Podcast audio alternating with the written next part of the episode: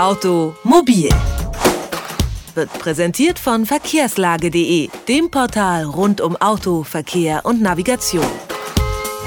In der Schweiz hat sich in den vergangenen zwei Wochen wieder einmal die Autoindustrie versammelt. Der Genfer Salon gilt als Leitmesse des globalen Automobildesigns. Hersteller aus aller Welt präsentieren jährlich am Lac Léman ihre Neuheiten und welche Trends in diesem Jahr zu sehen sind, das können wir Robin David Hornig von der Zeitschrift Autobild fragen. Hallo, guten Tag. Schönen guten Tag, Herr Jado. Wie präsentiert sich denn die Automobilindustrie auf dem diesjährigen Genfer Autosalon? Ja, sehr vielfältig.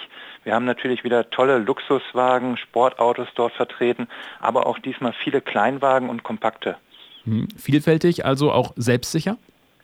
Selbstsicher auf jeden Fall. Äh, gerade die kleinen und kompakten präsentieren sich in einer bunten Vielfalt, wie wir das lange nicht mehr gesehen haben.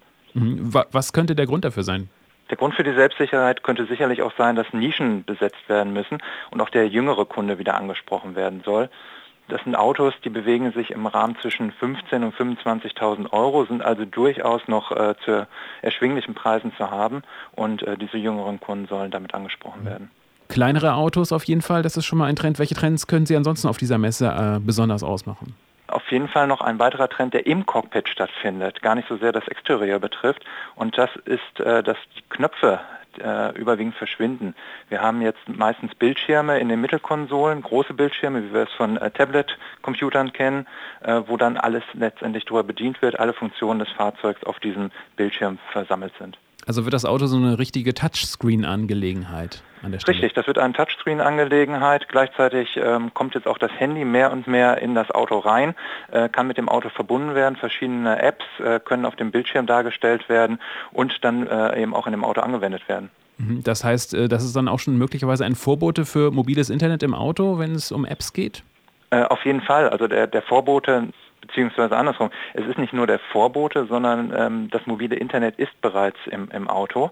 Ähm, viele Autos können selbstständig schon ins Internet gehen, haben selbstständig eine SIM-Karte installiert und andere gehen dann eben über das Handy ins Internet. Aber das kommt mehr und mehr. Hm. Wir haben jetzt mehrere Trends bereits angesprochen. Welchen davon halten Sie denn für am ja, tauglichsten?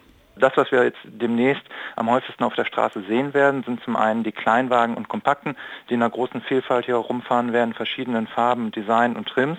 Ähm, aber auch, was ich angesprochen habe, das äh, Display im Inneren, in der Mittelkonsole, ähm, das werden wir jetzt in Zukunft mehr sehen und äh, das wird auch in vielen Fahrzeugen jetzt Einzug erhalten.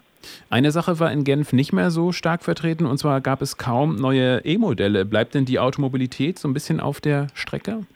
Die E-Mobilität bleibt auf jeden Fall auf der Strecke, zumindest momentan.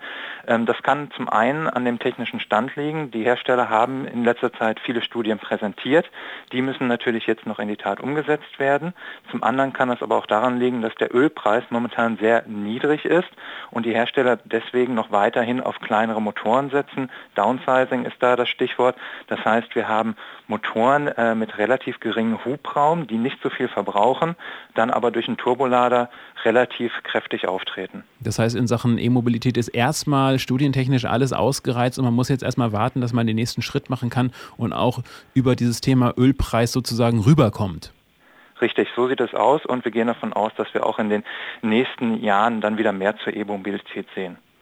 Am Sonntag geht der diesjährige Genfer Autosalon zu Ende. Wie sich die Automobilindustrie präsentiert hat, das habe ich erfahren von Robin David Hornig von der Autobild. Dankeschön für das Gespräch. Ich danke Ihnen.